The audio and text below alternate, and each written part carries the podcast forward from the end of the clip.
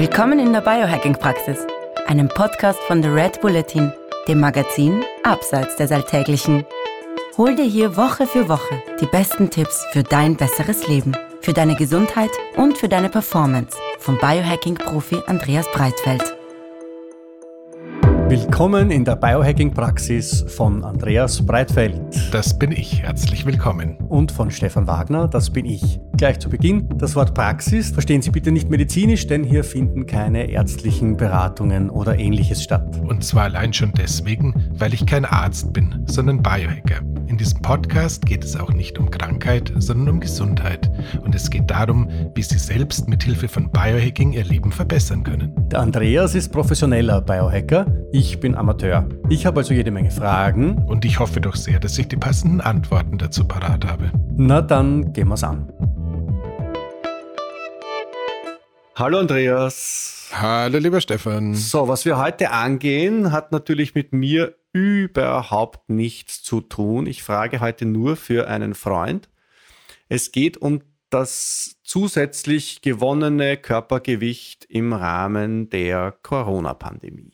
Das, was man Corona-Wampe nennt, was manchen Leuten angeblich passiert sein sollte.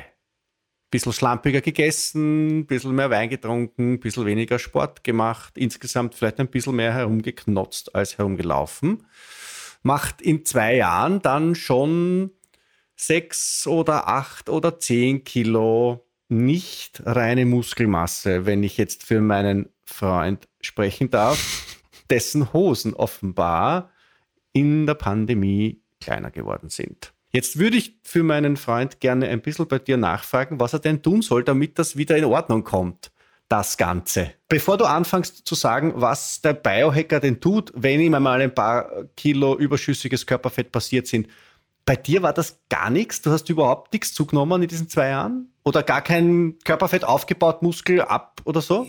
Sag mal mal so, ich habe ähm, wie so häufig durch diese ähm, ja, neue Berufswahl des professionellen Biohackers natürlich schon das Beste von vielen Leben gehabt. Das heißt, äh, eigentlich auch wenn ich nicht aufsperren durfte, war ich ja fast jeden Tag bei mir im Lab und da habe ich ja mehr oder minder ein vollwertiges äh, Fitnessstudio rumstehen. Das mhm. heißt, ich hatte schon die Möglichkeit, die körperliche Ertüchtigung Ertüchtigung soweit aufrechtzuerhalten.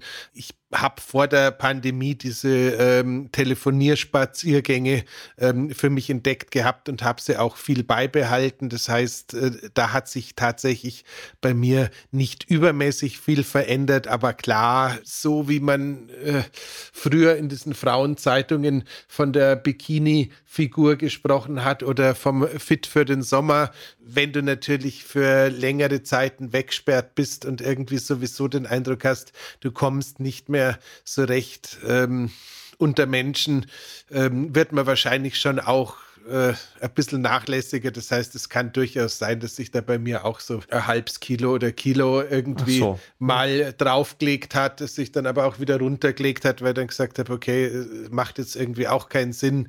Andreas, ähm, wir reden nicht von einem halben Kilo oder Kilo. Aber der Unterschied ist vermutlich einfach, dass ich, weil ich früher so fürchterlich viel ähm, und intensiv gelebt habe, einfach viele Sachen einfach so grundsätzlich nicht mehr wirklich äh, im Haus und im Leben habe. Und irgendwie, wenn du halt äh, jetzt fünf, sechs Jahre eigentlich nicht mehr mit Alkohol in Berührung gekommen bist und äh, wenn mal irgendwie beim Freund ein Glas Wein erwischt, dann nach dem Glas auch aufhören kannst, weil du sagst, okay, das war jetzt lecker, aber damit ist auch gut, hast du dir viel erspart. Also man muss ganz klar sagen, ich glaube, das meiste ich weiß nicht, ob es für deinen Freund so gilt, aber das meiste, was uns äh, da jetzt passiert ist, war tatsächlich einfach ähm, schon ein Alkohol äh, geschuldetes Zunehmen in Verbindung einfach halt mit äh, Homeoffice, einfach keine Wege mehr von A nach B, keine Wege mehr vom Auto zur Arbeit oder öffentlich mhm. in die Arbeit fahren.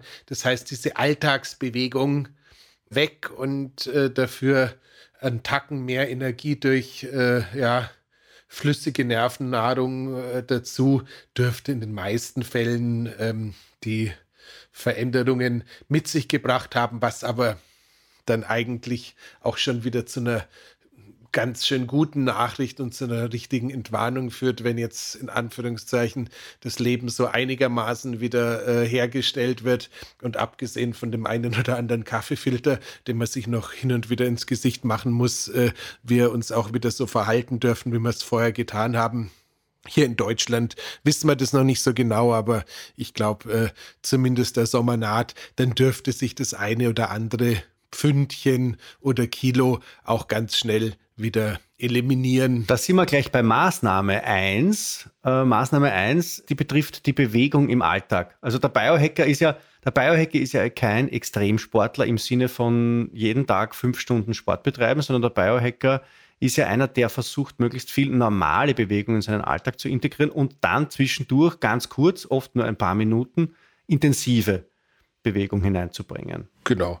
Auch da wieder das äh, oft bemühte Gedankenmodell mit unseren äh, Vorfahren, die halt als Jäger und Sammler wahrscheinlich eine Vielzahl des Tages sehr langsam und moderat durch die Gegend marschiert sind und irgendwie geschaut haben, was am Boden rumliegt. Ab und zu haben es vielleicht mal was gesehen, was gerne jagen wollten und deswegen sind sie ein bisschen schneller gelaufen und ab und an hat sie vielleicht auch was gesehen, was sie gerne jagen wollte und dann sind es vielleicht noch einen Tacken schneller ja, aber gelaufen. Die, aber die waren so schlank, die haben ja nichts hergegeben. Naja, aber wenn sie nicht schnell genug waren, waren es dann halt trotzdem weniger.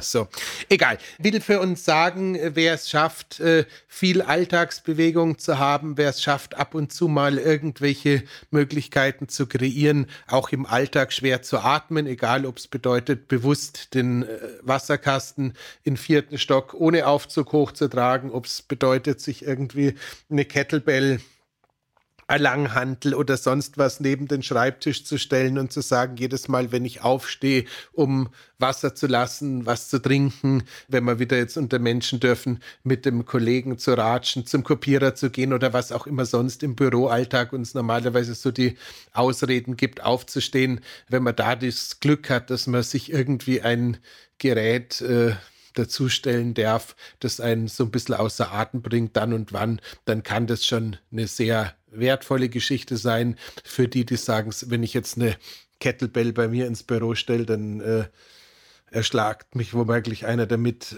dann macht es eine Klimmzugstange an der Tür fest.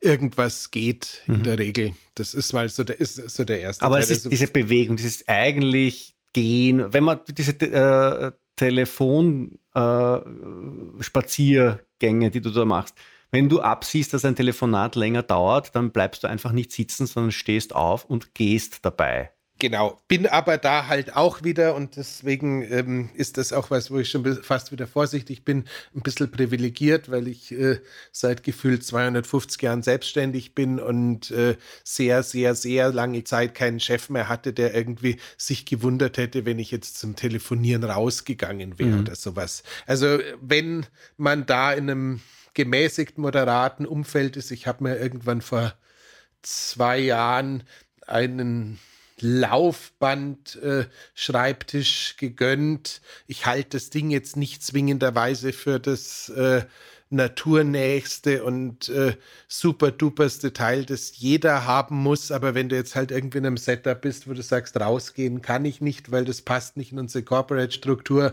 aber du kannst dem Arbeitgeber äh, so einen Laufbandschreibtisch äh, aus dem Kreuz leiern, der dann vielleicht von mehreren Mitarbeitern jeweils für ein, zwei Stunden am Tag mhm. genutzt wird, weil den ganzen Tag willst du an dem Ding auch nicht rennen, dann kann es auch schon wieder helfen, da so ein bisschen was zu tun. Und es geht da, wie gesagt, jetzt auch nicht darum, dass man da jetzt ein riesen Energiedefizit erzeugt, sondern es geht einfach nur darum, diese moderate Bewegung, die tut uns halt in vielerlei Hinsicht gut. Da, äh, ja, da reden wir über tausend Sachen, die da beeinflusst werden positiv. Genau. Ja. So, aber jetzt was mache ich ganz konkret, wenn ich jetzt sage, ich will jetzt abnehmen? Ja, wenn ich ähm, da, da, muss, da müssen wir jetzt Oder einmal mein Freund, ganz mein Freund, mein Freund natürlich. Genau. Also dann, da müssen wir jetzt einmal ganz kurz was, was klären, weil das ist ein offen gesagt schlimmes Thema.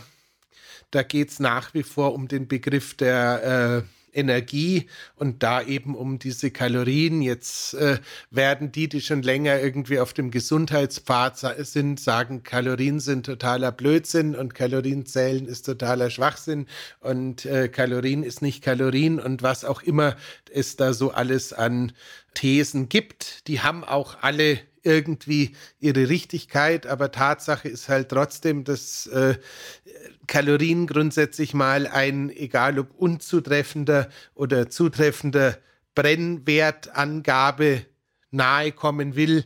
Und äh, ein Kilo Körperfett hat halt so ungefähr einen Brennwert von 7000 Kalorien. Und da ist mir jetzt mal im allerersten Moment völlig wurscht, ob dieser Brennwert aus äh, guten Fetten, schlechten Fetten, Kohlenhydraten oder Protein zusammenkommt. Dem Körper macht es natürlich schon einen großen Unterschied, da müssen wir schon ehrlich ja. sein. Das heißt, äh, wir reden da jetzt so auch tatsächlich nicht von Gesundheit, sondern jetzt echt von vom banalen Abnehmen. Das, was man jetzt genau. sagt, ich habe einen Schwimmreifen, den will ich loswerden. Der ja übrigens eh gesundheitsschädlich ist, wie wir wissen, weil das Fett sammelt sich ja blöderweise gerade beim Mann rund um die Leibesmitte und dort liegen die Organe und die brauchen dieses äh, blöde Fett rundherum ja gar nicht. Das, äh, tatsächlich ist es so, dieses viszerale Bauchfett, wie es die Wissenschaft bezeichnet, ist tatsächlich so ein ähm, Ablebensbeschleuniger, äh, wo es sich durchaus lohnt, äh, dagegen in den Kampf zu ziehen. Ja. So, also grundsätzlich, Kalorien stehen mal für eine gewisse Menge an Energie. Diese Menge an Energie kann auf zwei Arten sozusagen in Angriff genommen werden. Die eine, die eine Seite ist tatsächlich äh, die verringerte Zufuhr und die andere ist äh, der höhere Energieverbrauch. Jetzt ist es natürlich so, dass das, was die Amerikaner mit dem Satz äh, You can't run away from a bad diet ähm, zum Ausdruck bringen, das hat durchaus seine Existenzberechtigung. Das heißt, am Ende des Tages äh, wird eine Figur immer mit Messer und Gabel moduliert und äh, ja. nicht im Fitnessstudio. Das bedeutet äh, tatsächlich, wenn wir es jetzt mal ganz banal anschauen, wenn dein Freund äh, 10 Kilo abnehmen möchte, wäre es vermutlich in irgendeiner Weise sinnvoll, dass er entspannt mal 70.000 Kalorien in einem Zeitraum von, was sagt man, ein bis zwei Kilo im Monat, ja, fünf bis sechs Monaten einspart oder eben ein bisschen was davon einspart und auf der anderen Seite sein Bewegungsanteil ein bisschen hochfährt. Okay, gut. So. Das ist jetzt einmal relativ, dafür brauche ich jetzt keinen Biohacker, der sagt, genau. ist weniger und bewegt dich mehr. Genau. Ich meine, das hilft ja nichts. Aber man muss es ja trotzdem gesagt ja. haben, weil äh, so äh, wie teilweise die Illusion entsteht, dass du irgendwie mit einer Vibrationsplattform und ein bisschen Rotlichttherapie bei den Olympischen Spielen mitmachst und dann auch noch auf dem Stocker landest. Tust du nicht. Hm. Ähm, ist es halt äh, auch bei der Abnehmerei so, so ein bisschen, muss man halt sagen, okay, so ein paar Grundlagen gibt's. Ja. Jetzt ist es natürlich so, ähm, wir haben so ein paar Erkenntnisse gewonnen, die sind anspruchsvoll, aber wichtig. Das heißt, das eine ist äh, ein konstanter Blutzuckerspiegel ist etwas, was äh, dem Vorhaben äh, Gewichtsverlust ganz fürchterlich entgegenkommt. Das heißt, keine Insulinspitzen zu produzieren, im Sinne von keine Zuckerspitzen zu produzieren, die dann zur Folge haben, dass fürchterlich viel Insulin freigesetzt wird, der Zucker fürchterlich schnell abgebaut wird, dadurch ein Unterzucker entsteht und wir mehr oder minder per Fern Steuerung schon wieder auf die Suche nach neuer Nahrung gehen, ist sicherlich ein ganz wichtiger Gewichtsmodellierer, mhm. wo ich auch sagen muss, das wäre tatsächlich was, das Thema glykämischer Index, also sprich Zuckeranteil in der Nahrung, ist, wenn es ähm, ja, der Wampe irgendwie an den Kragen gehen soll, sicherlich eine sehr, sehr wertvolle Geschichte dann ist es tatsächlich einfach so, wenn man sich mit diesem Thema glykämischer Index ein bisschen auseinandergesetzt hat, ist es halt tatsächlich so, dass die langkettigen Kohlenhydrate als Energiespender den kurzkettigen deutlich äh, zu bevorzugen sind. Ähm, auch das ist nicht, jetzt noch kein Biohacking, aber es ist tatsächlich wertvoll. Ja, Biohacker sind ja generell äh, eher auf Distanz zu Kohlenhydraten, ähm, sowohl zu kurzkettigen als auch zu langkettigen Das heißt, wenn ich jetzt sage, ähm, man stellt eine Zeit lang auf Low Carb oder gar ketogene Diät um und lässt Kohlenhydrate komplett weg, dann äh, kann das je nach Aktivität sinnvoll oder sinnvoller sein.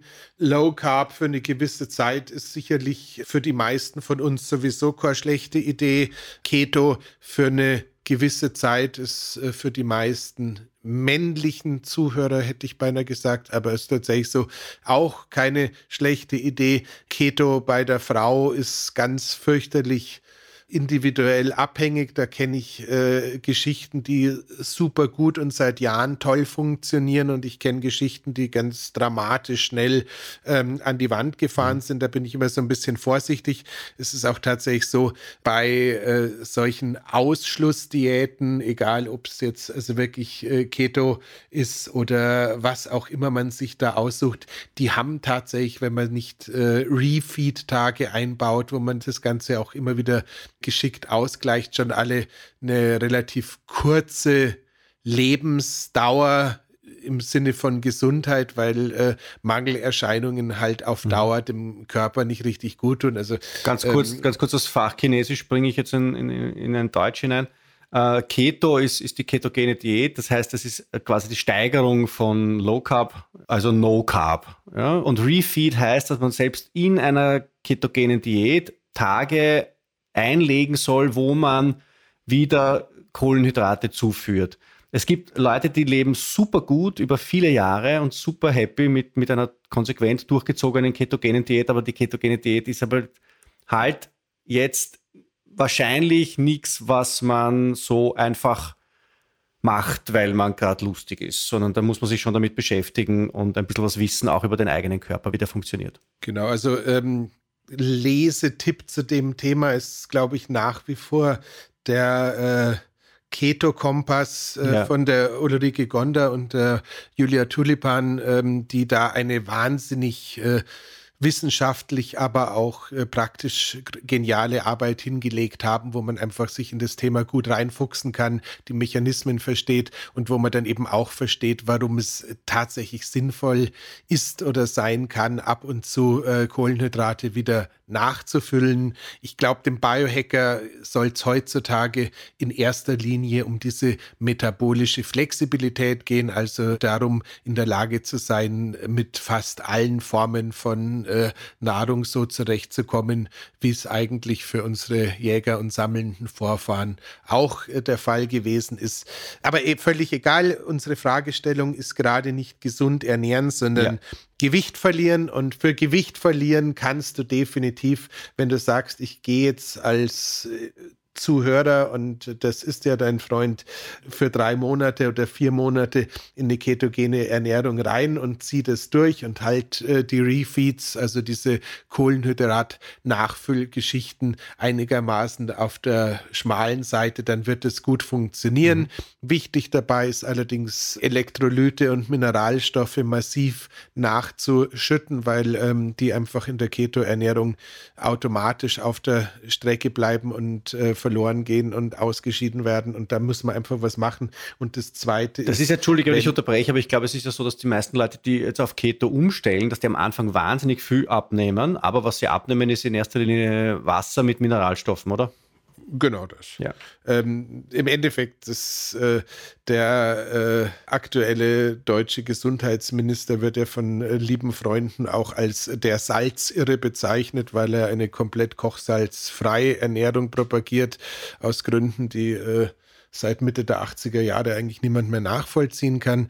Aber tatsächlich ist es natürlich so, wenn du in eine ketogene Ernährung reingehst und ähnliches, dann hast du diese Wasserverluste, weil halt tatsächlich auch äh, gutes wie schlechtes Salz äh, weniger wird. Mhm. Das heißt, äh, den Teil kann man so tatsächlich machen, also Mineralstoffe, Elektrolyte anschauen. Der zweite Teil ist tatsächlich den Schlaf beobachten. Es gibt ähm, gar nicht wenige, die so nach vier bis sechs Wochen in der ketogenen Ernährung ähm, anfangen, wirklich Schlafprobleme zu entwickeln. Das ähm, ist dann meistens ein Zeichen, dass man ab und zu ein bisschen nachfuttern muss. Ähm, Tatsache ist auch, dass äh, die ketogene Ernährung uns eine Vielzahl an zusätzlichen Stresshormonen produziert. Das ist einfach für den Körper purer Stress. Das bedeutet, äh, auch das äh, muss man berücksichtigen. Grundsätzlich gibt es äh, zwei Kreisläufe, die beim Thema Körpermodulation eine Rolle spielen. Das eine ist, dass das äh, Cortisol, also das klassische Stresshormon, steht einem Fettabbau sozusagen im Wege. Und auf der anderen Seite ist die Energiegewinnung durch die Ketose einfach so, dass da, ähm, wenn der Körper nicht mehr in der Lage ist, äh, Energie anderweitig zu gewinnen, die äh, Fettzellen sozusagen, wenn man sich das so ganz plastisch vorstellen möchte, wie, wie, wie bei so einer Eierschalenhülle angebracht angebängst, angepickt werden und gar nicht mehr komplett verbrannt werden. Das führt dann unter anderem zu diesem großartigen Keto-Mundgeruch und äh, der geruchlichen Veränderung des äh, Urins. Das sind diese Ketonkörper, das sind also die nicht komplett verbrannten Fettzellen, die dann zu diesem ja leicht, leicht bis mittelschwer säuerlichen, acetonartigen äh, Ausdünstungen führen. Die da war, glaube ich, nur eine Übergangszeit, in einer Übergangszeit da ist und dann wieder weggeht, wie diese, die, diese Keto-Grippe, die man nennt, wo man, wo man am Anfang tatsächlich bei der Umstellung, wenn der Körper gewohnt ist, Zucker als Energieträger zu verwenden, dann umstellen muss, weil kein Zucker mehr da ist, auf Fett. Das will er ja am Anfang nicht, weil das ist ja viel mühevoller. Das ist so, wie wenn er vorher Papier verbrannt hat und jetzt auf einmal Scheite verbrennen muss. Das will er nicht, weil es ist ihm zu viel Arbeit. Deswegen schüttet er auch Stresshormone aus, vermute ich. Aber wenn er das umgestellt hat und wenn er gelernt hat, Scheite zu verbrennen, dann geht es ihm eh wieder gut, oder? Mm, darüber könnte man abendfüllend diskutieren. ähm, nein, äh, grundsätzlich ist es so, wenn wir in die äh, Gemeinden der Keto-Praktizierenden reinschauen, dann finden wir ähm, zig Scharen von Menschen, die in sehr kurzer Zeit unglaubliche Erfolge erzielen, die aber sehr häufig im Laufe der Zeit äh, dann auch in eine Stagnationsphase reinrutschen, die mal mehr oder mal weniger stark durchbrochen werden kann.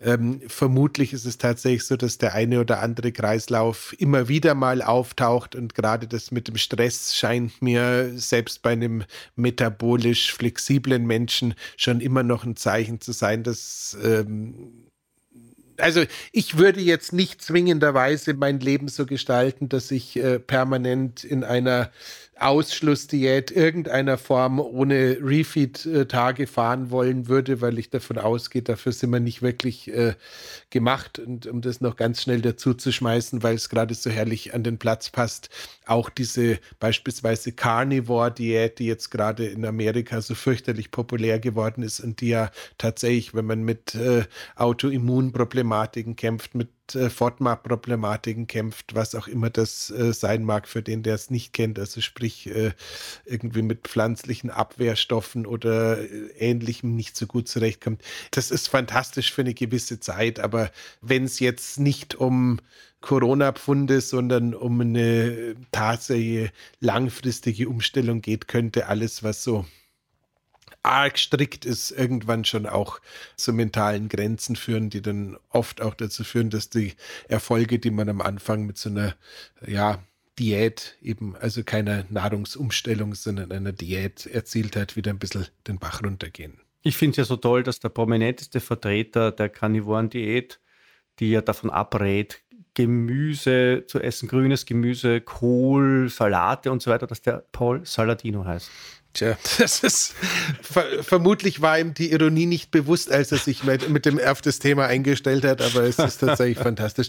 Nein, ähm, also tatsächlich äh, Keto ist eine super Möglichkeit für in kurzer Zeit äh, Gewicht zu machen. Das ist keine Frage. Vermutlich sind es alle anderen äh, Mangeldiäten, die einigermaßen gesund sind, auch grundsätzlich. Ähm, würde ich aber tatsächlich sagen, in unserer Gemeinde für einen Zeitraum von ja, drei, vier Monaten gerne auf Keto setzen, was natürlich auch super funktioniert. Auch Frauen, Männer und Frauen. Drei bis vier Monate. Äh, ja, wie gesagt, wenn man es verträgt. Ja. Ich, äh, es wäre äh, grundsätzlich immer ein wichtiges Anliegen zu sagen, dass äh, alle Ernährungstipps, die wir geben, niemals für alle Leute funktionieren und dass nicht mal jeder äh, Mensch im gleichen Geschlecht äh, gleich funktioniert. Ja. Unsere Darmbakterien sind äh, teilweise komplett unterschiedlich. Natürlich passen sich die durch die Ernährung auch an, aber es ist tatsächlich so, es gibt nicht dieses äh, Universal-Ernährungsschema, das für alle funktioniert. 20 das hat ganz viel auch mit unseren Vorfahren zu tun, wie zum Beispiel also Menschen, die südlichere Vorfahren haben, die vertragen Getreide und solche Dinge viel besser und Menschen, die nördlichere Vorfahren haben, die vertragen Milchprodukte und so etwas viel besser. Also die Evolution spielt uns auch in den, in den Alltag hinein, egal ob wir das wollen oder nicht. Genau. Und 20 Prozent der Leute haben einfach äh, ganz vereinfacht sowieso äh, Pech gehabt. Das heißt, äh, da funktionieren halt die Sachen, die normalerweise funktionieren, aus dem einen oder anderen Grund äh, wieder gar nicht und die müssen dann halt andere Wege finden. Also das heißt, das ist hier auch kein äh, ernähr dich Keto oder ähm, mach intermittierendes Fasten, das ist die Universallösungsgeschichte, aber ja. neben der Ernährungsumstellung könnte der Ernährungsverzicht, also sprich das intermittierende Fasten oder alle vier Wochen mal drei Tage nicht zu essen oder alle sechs Wochen mal eine Woche nicht zu essen durchaus auch ein wertvoller Schlüssel zu einer wieder angepassten Figur sein, ja. weil ähm, ganz klar, wenn du äh, zweieinhalb bis dreieinhalbtausend Kalorien, jetzt verwende ich schon wieder dieses böse Wort, die man so normalerweise am Tag an Nahrung zu sich nimmt. Wenn du da halt mal in der Woche zwei Tage oder drei Tage drauf verzichtest, dann ist es halt irgendwo eine Äquivalenz von einem guten äh, Kilo was auch immer, was man sich erspart. Verbrennt der Körper lieber Muskeln oder verbrennt er lieber Fett? Ähm, tatsächlich ist das Erste und das, was am liebsten verbrennt nach wie vor der Zucker. Das muss okay. man ganz klar sagen. Ja. Danach äh, geht er mal kurzfristig in die Proteinsynthese über. Das heißt, das ist dann tatsächlich äh, in einem gewissen Anteil äh, Muskelmasse und dann äh, würde es Richtung Fett weitergehen. Dem kann, kann ich das, Entschuldige, ich unterbreche, aber ganz konkret, wenn ich jetzt, wenn ich jetzt Kalorien, we weniger Kalorien zu mir nehme, äh, und dann Sport ma trotzdem mache, also meine Muskeln brauche, versteht mein Körper dann das Signal, dass er, hallo, hallo, das darf ich jetzt nicht aufbrauchen, weil das brauche ich noch. Da geht er dann direkt in die Fettverbrennung? So halb. Also grundsätzlich ist so, dass was wir nicht brauchen, bauen wir ab. Das gilt immer im Körper. Das heißt, wenn du deine Muskulatur benutzt, dann ist das schon auch ein gutes Signal zum Muskelerhalt. Ja, ansonsten ist es auch tatsächlich so, wenn man jetzt äh, da in dieser äh, profanen Welt der Körpermodulation unterwegs ist, kann es auch durchaus sinnvoll sein, einfach äh, essentielle Aminosäuren zu supplementieren und damit dem Körper auch noch mal ein bisschen Eiweiß äh, sozusagen gegen zu puffern, um jetzt einen übermäßigen Muskelabbau in solchen Phasen auszuschließen. Grundsätzlich ist es aber tatsächlich so, das dürften ja, kaum messbare Mengen an Muskelmasse sein, die du, wenn du jetzt mal zwei Tage, drei Tage im Monat fastest, äh, abbaust. Also das ist auch ganz schnell wieder da, weil ja der Körper über dieses unglaubliche Gedächtnis verführt und, äh, ver, verfügt. Und wenn dann quasi wieder Nahrung entsprechend zur Verfügung steht und weiter Sport gemacht wird, dann äh, wird der Muskel auch ganz schnell wieder aufgebaut. Ja. Viele Leute machen so die subjektive Beobachtung, dass wenn sie total gestresst sind, dass sie dann dann Gewicht abnehmen. Jetzt hast du aber vorhin gesagt, dass der, das Cortisol, das Stresshormon, verhindert, dass wir abnehmen. Passt es irgendwie zusammen oder passt es gar nicht zusammen? Äh, das, das passt durchaus zusammen, weil Abnehmen ist ja auch nicht wieder Abnehmen. Man müsste ja auch irgendwo, wenn man das Thema genau anschaut, irgendeine Mischung aus einem DEXA-Scan oder einem ähnlichen äh, Messverfahren an den Anfang, in die Mitte und vielleicht auch ans Ende von so einer Gewichtsmodulationsgeschichte setzen. Das heißt, äh, tatsächlich ist es so, wenn du unter Stress bist, äh, kann es durchaus sein, dass du verstärkt Flüssigkeit ausscheidest. Äh, das heißt, der Pathway funktioniert nach wie vor. Ähm, dann ist es ja auch so, dass äh, irgendjemand mal gesagt hat, Muskeln sind schwerer als Fett. Das ist natürlich so nicht ganz korrekt, aber im Volumen ist es einfach so, dass es äh, dann doch korrekt ist und äh, dementsprechend, wenn du Muskulatur abbauen würdest, was vielleicht unter Stress verstärkt passiert, sprich Eiweißsynthese betreibst, ist es halt auch so, dass du dann damit, äh, obwohl du dich äh, visuell gar nicht so groß veränderst, trotzdem schon mal mehr Gewicht abbauen kannst. Das wäre auch eine nicht wünschenswerte, aber denkbare Nein, das, Möglichkeit. Das wäre ja richtig blöd. Also wenn ich jetzt quasi Gewicht verliere, aber meinen Körperfettanteil erhöhe, also weil quasi mein Fett gleich bleibt, aber, mhm. aber Wasser und, und, und Muskeln weggehen, dann habe ich auf der Waage einen Erfolg erzielt, aber erstens schaue ich fürchterlich aus und zweitens fühle ich mich mindestens ebenso. Genau das. Ist aber tatsächlich äh, in vielen, vielen äh, Mangeldiäten im Endeffekt äh, das, was dann in der Realität passiert ist. Und das verhindere ich. Die Biohacker-Diät, weil ich meine, die echten Biohacker, die haben ja nie Übergewicht. Das ist eh klar, aber so halberte Biohacker wie mein Freund zum Beispiel, da wischt manchmal halt noch so ein paar Kilo extra. Ähm, was der dann macht, weil er ja weiß, ich will jetzt Körperfett verlieren und nicht Muskelmasse verlieren und ich, ich will auch weiterhin meinen Wasseranteil behalten, weil Wasser ja super wichtig ist wie schaffe ich diesen direkten Weg in die Fettverbrennung hinein? Wenig essen und in Bewegung bleiben. Genau. Also im Endeffekt ist es tatsächlich äh, das, was vielleicht das Biohackischste daran sein könnte, wäre einfach zu sagen, äh, entgegen dem chronischen Ausdauertraining, was ja auch schon wieder zu einer gezielt äh, mehr Stresshormonen führt, äh, führt äh, doch lieber ein bisschen das Thema Krafttraining dann weiter fokussiert behalten. Einen mhm. Teil, wenn, wenn Ausdauer, sehr moderate Ausdauer behalten. Also spazieren Teil gehen. spazieren gehen. Ja. Äh, auch mal langsam joggen, aber wirklich langsam joggen, wenn man sowas machen möchte. Radfahren ist super, Schwimmen ist super. Also wenn man das jetzt nicht olympisch betreibt. Ähm, also das wären tatsächlich so Geschichten, wo ich sage, da kann man äh, guten Schwerpunkt drauf setzen. Grundsätzlich dieses Thema Wohlbefinden, also sprich dem äh, der Cortisolproduktion ein bisschen ein Schnäppchen schlagen kann fürchterlich wertvoll sein. Dann ist es natürlich so all das, was wir Biohacker sowieso immer super finden, also kalte Thermogenese. Also sprich, warte, warte, äh, Entschuldige, bleiben wir noch, bevor wir zu, dem, zu der Kälte gehen, bleiben wir noch bei dem Cortisol. Also tatsächlich sich zu entspannen, meditieren, gut schlafen, auf Auszeiten, auf Pausen achten, äh, spazieren gehen ohne Handy. Das sind Dinge, die dem Körper dabei helfen, leichter Fett zu verbrennen. Korrekt? Genau. genau. Ganz essentiell sogar. Ja, und im Gegenteil, wenn ich all das Gegenteil davon mache, wenn ich schlecht schlafe, keine Pausen mache und so weiter, dann klammert sich mein Körper an das Fettgewebe, als wäre es sein, sein Schwimmreifen, der ihn vom Ertrinken rettet. Genau, dazu kommt das äh, ausreichend Schlafmangel noch dazu zu äh, verstärktem Hungergefühl und äh, zu einer äh, verstärkten äh, ja, Nachfrage nach Kohlenhydraten führen kann. Das heißt, da könnte es durchaus noch passieren, dass man sich dann noch deutlich mehr Schaden zusätzlich baut.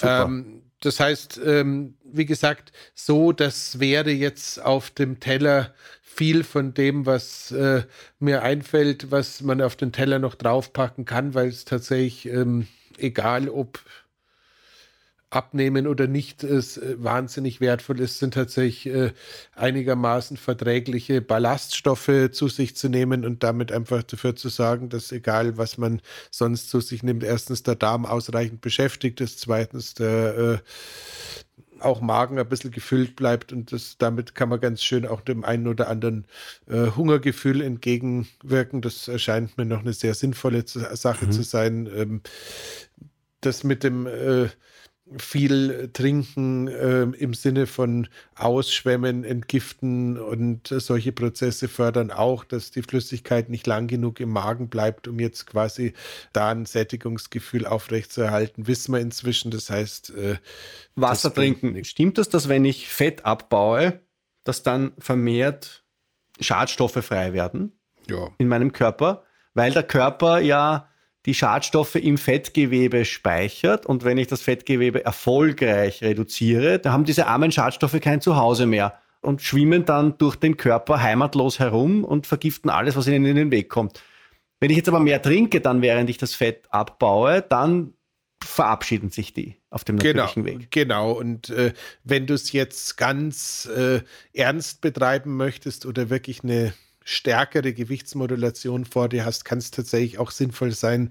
Noch dazu, wenn man irgendwie schon mal festgestellt hat, dass man mit Umweltgiften oder sowas ein Thema hatte, dann auf diese natürlichen Binder wie Aktivkohle, Zellulit und was es da alles gibt, zurückzugreifen und äh, während der Diät zumindest am Abend nochmal so ein nicht wohlschmeckendes äh, Gebräu zu sich zu nehmen und damit Hilfe von so einem Binder noch dafür zu sorgen, dass das, was da jetzt gerade wieder so frei geworden ist, ist, äh, im Idealfall nicht wieder anderweitig im Körper eingelagert wird, sondern dann auch den Weg nach draußen findet. Ja.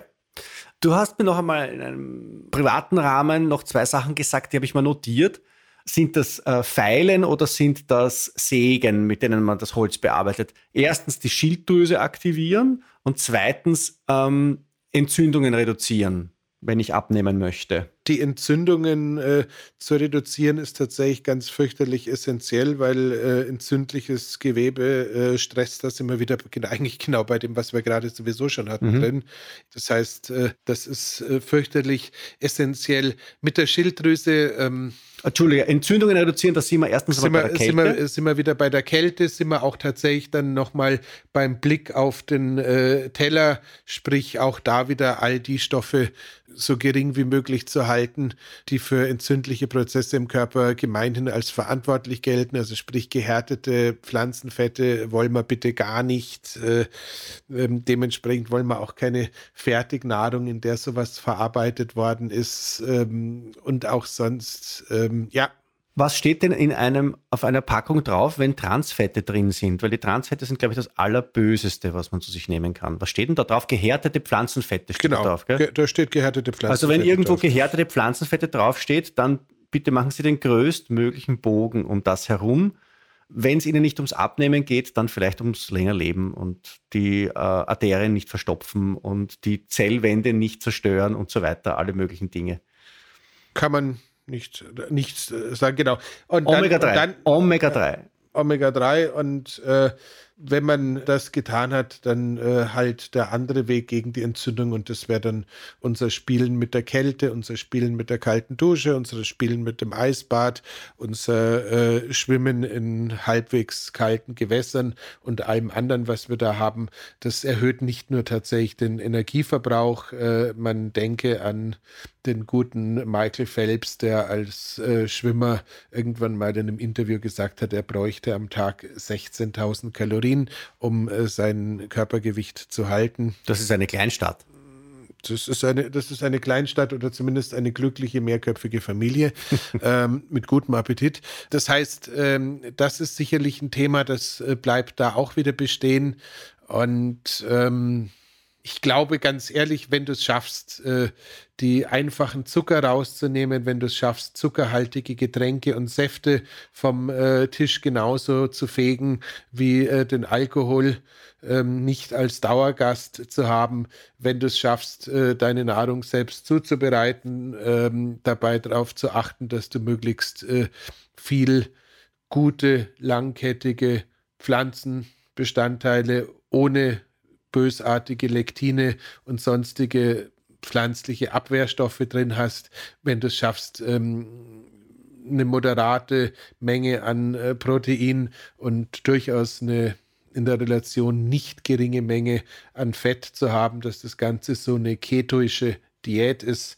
Wenn du das alles so zusammen kombinierst mit äh, moderater Bewegung im Alltag, ähm, ab und zu mal ein bisschen schwer atmen und insgesamt halt darauf zu achten, dass dich äh, der Stress nicht komplett aus den Socken reißt, dann hast du eine relativ hohe Chance, dass du die Mitbewohner im Kleiderschrank äh, relativ schnell wieder los wirst und äh, die Nähte, die sie da in die Hosen gemacht haben, sich wieder in die Ursprungsform zurückbegeben. Jetzt sag mal noch, gibt es nicht irgendwelche, ich, ich, ich möchte so gerne irgendwelche tollen Abkürzer, Abschneider von dir erfahren äh, Schilddrüse aktivieren. Also das geht ja. Ich kann ja Rotlicht auf die Schilddrüse halten, ich kann kaltes Wasser auf die Schilddrüse halten. Ich, die Schilddrüse verbrennt die dann nicht einfach wahnsinnig viel Energie?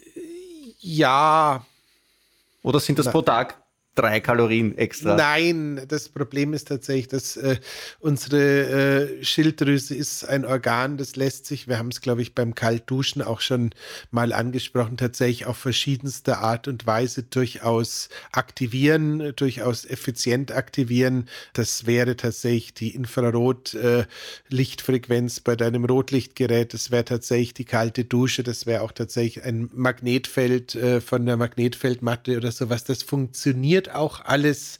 Ich bin nur immer, was das äh, Stimulieren der Schilddrüse angeht, ein bisschen vorsichtig. Äh, die reagiert teilweise, wenn man sie übermäßig viel geschubst hat, doch so ein bisschen störrisch und äh, fällt dann in eine Form von Unteraktivität zum Ausgleich zurück, äh, wenn man mit dem Stimulus aufhört.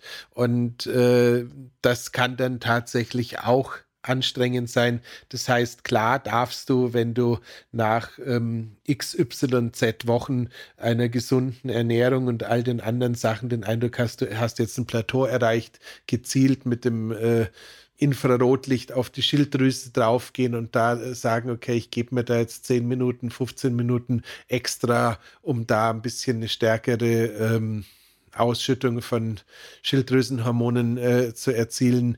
Klar darfst du ab und zu mit einem Wasserstrahl da drauf gehen, klar darfst du auch ab und zu mit einem Magnetfeldgerät da drauf gehen, aber ich würde das tatsächlich sparsam einsetzen, weil mhm. sonst ähm, geht es eher Richtung Unterreaktion und äh, weil ja der eine oder andere Biohacker auch gerne so ein bisschen ein Laborant ist, hätte ich beinahe gesagt, äh, Finger weg von Schilddrüsenhormonen. Ähm, da haben sich schon Generationen von äh, Bodybuildern kurzfristig eine Wettkampffigur und mittelfristig ähm, den Look eines Michelin-Männchens ähm, erarbeitet, weil man da tatsächlich Schaden anrichten kann. Okay, das heißt, die Schilddrüse ist jetzt nicht besonders geeignet, um mir beim Abnehmen zu helfen, aber sie ist wahnsinnig gut darin, mich zunehmen zu lassen, ohne dass ich was dagegen tun kann. Äh, schon beides, aber sie reagiert halt auch in beide Richtungen. Also sie, äh, das Bild ist so ein bisschen kindlich, aber äh, Schilddrüse, Schildkröte, stell dir halt so eine Schildkröte vor, die sitzt da halt so rum und in der Sonne und dann kommst her und dann schubst du die und wenn du Glück hast, dann nimmt sie ihre Haxen und rennt mal für eine gewisse Zeit, aber wenn sie halt jetzt sagt, ich habe keine Lust mehr zu rennen und dann die Haxen einzieht und den Kopf, dann liegt da halt dieser Panzer rum und der liegt dann da halt rum, weil das halt dann die Rückzugsgeschichte ist. Mhm. Und das ist halt das Letzte, was du im Sinne von einem energiegeladenen, gesunden Leben haben möchtest. Ja. Gut so. Also Finger weg von der Schilddrüse, liebe Leute da draußen. Wenn Sie abnehmen wollen, wenn es Ihnen so geht wie meinem Freund und ein paar Kilo Corona-Andenken ähm, noch an Ihnen herumschwabbeln, die da eigentlich gar nicht hingehören, dann kann es sich lohnen, eine Zeit lang ein bisschen mit ketogener äh, Diät ein bisschen herum zu experimentieren, je nachdem, wie es Ihnen damit geht, sich aber vorher damit schlau zu machen, Ihren Stress in den Griff zu kriegen, gut schlafen, auf Ihre Erholung achten, spazieren gehen in Ruhe, Bewegung im Alltag. Bewegung im Alltag, Bewegung im Alltag, ich sage es noch dreimal, ähm, weil es einfach so wichtig ist. Schauen, dass Sie die Kalorienaufnahme einschränken, vielleicht eine der Mahlzeiten am Tag auslassen, Zwischenmahlzeiten, glaube ich, überhaupt verbannen aus dem Leben, weil die brauchen wir gar nicht. Und ähm, wenn Sie Ihre wenn ein bisschen Krafttraining machen zwischendurch, wenn Sie in Ihren Alltag ähm, kleine Kraftübungen einbauen, das muss nicht stundenlanges Wahnsinns olympisches Gewichtheben sein. Das kann auch irgendwie sein, wenn am Türstock eine Klimmzugstange hängt und sie ziehen sich da ein, zweimal rauf, jedes Mal, wenn sie durchgehen. Wenn sie ähm, ein paar Kniebeugen machen, dann, wenn sie sich vielleicht gerade normalerweise nicht nach Kniebeuge fühlen, sondern einfach an der Kaffeemaschine warten, das summiert sich total und dann sollte man noch ja, die bösen Transfette weglassen. Also überall, wo drauf steht, gehärtete Pflanzenfette, das bitte überhaupt weglassen, weil das tut ihnen gar nicht gut.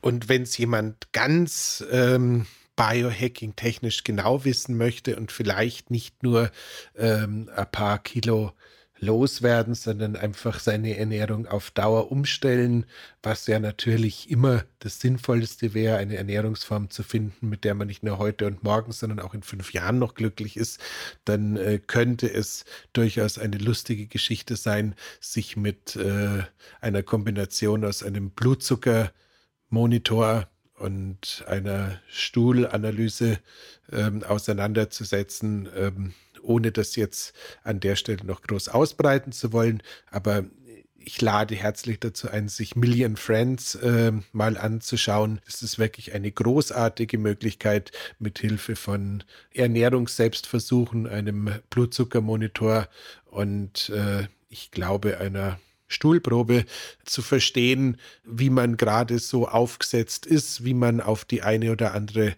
Nahrungsform reagiert und damit vielleicht auch ein machtvolles Mittel zu entwickeln, wie man äh, dem einen oder anderen künftig entgegentreten kann.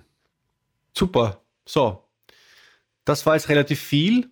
Ähm, wir werden ich werde das alles meinem Freund erzählen und der wird dann den Corona-Pfunden zu Leibe rücken im wahrsten Sinn des Wortes. Ich halte dich am Laufenden über die Erfolge.